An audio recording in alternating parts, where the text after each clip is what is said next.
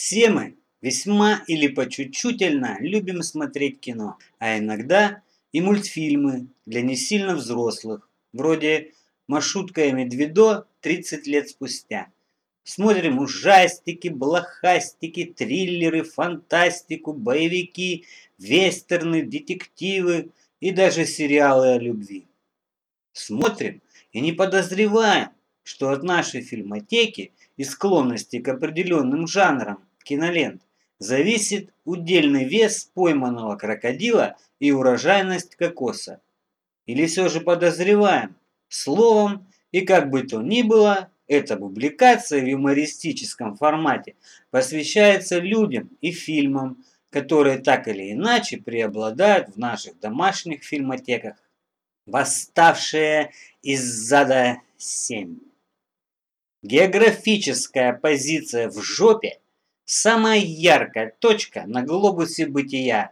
Наша, к сожалению, уже далеко не сказочная, но все еще зачудительная и расчудесная жизнь все время была наполнена животворными кино и телепередачами.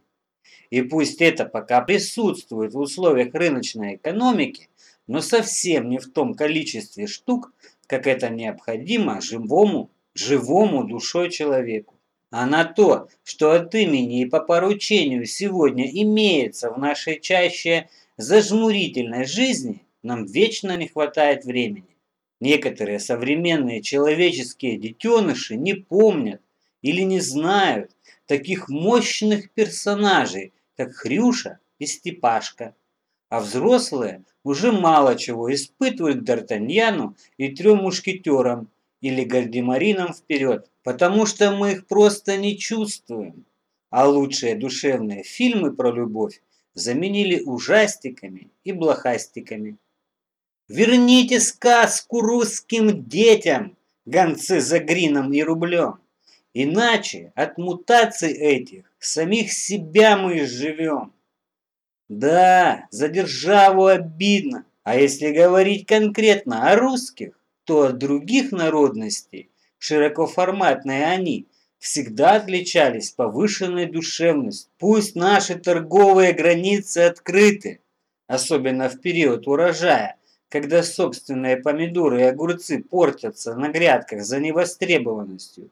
Земли обрабатывают какие-нибудь однокоренные зимбабвяне, а сами мы от ушей до хвоста облачены в адидасы. Своих гардемаринов – которая всегда вперед, мы не чувствуем не поэтому. Гораздо большее влияние на нас оказывает музло из автомобильных динамиков и домашняя фильмотека лучших фильмов, которые мы почему-то считаем таковыми. Я вам скажу, дорогие товарищи восстающие, где находятся и собираются лучшие из лучших душевные и животворные фильмы про настоящую любовь и живые души чуть позже. А чтобы не пришлось мне по персональной линии электропередач связываться с доктором-клизмолекарем, поймите, что фильмотекой тоже регулируется качество жизни человека и очень многое другое, что с ним связано. Вскрытие чукотского юноши показало, что если бы не вскрытие, да и тот котенок тоже мог бы выжить и не раз бы обрадовал своим мартовским присутствием и мяу не одну девушку в Международный женский день из своего подвала номер пять.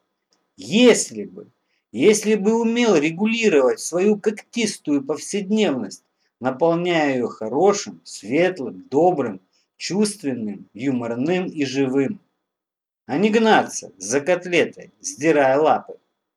А чукотскому юноше следовало бы вместо жестких новостей и опять же, ради денег и прочей корысти от снятых картин и передач, вбирать в себя на душевном уровне противоположное по содержанию картинки. Намек понят? Файл принят? Вот она, фильмотека лучших душевных фильмов о любви. Пользуйтесь. Почитайте еще там чего-нибудь бананев для. И хочу заметить, что два этих проекта связаны между собой общей целью и одним публикатором, который без сказки для всех собственной сказкой жить просто не может. Моя первая прочтенная книга «Как мужик гусей делил». А когда мне исполнилось 6 лет, и я стал практически взрослым, Робинзон Крузо. Потом Жюль Верн, Бероуз и подобное лучшее, благородное, фантастическое, душевное. И вот он, фундамент лег. Потом хорошие фильмы, которые, я надеюсь, пересмотрел не все. И мне более чем понятно, что восставать необходимо сейчас. По возможности, понемногу, но целенаправленно и стабильно. Объектов для этого множество, но вместо их перечисления гораздо полезнее сказать о главном.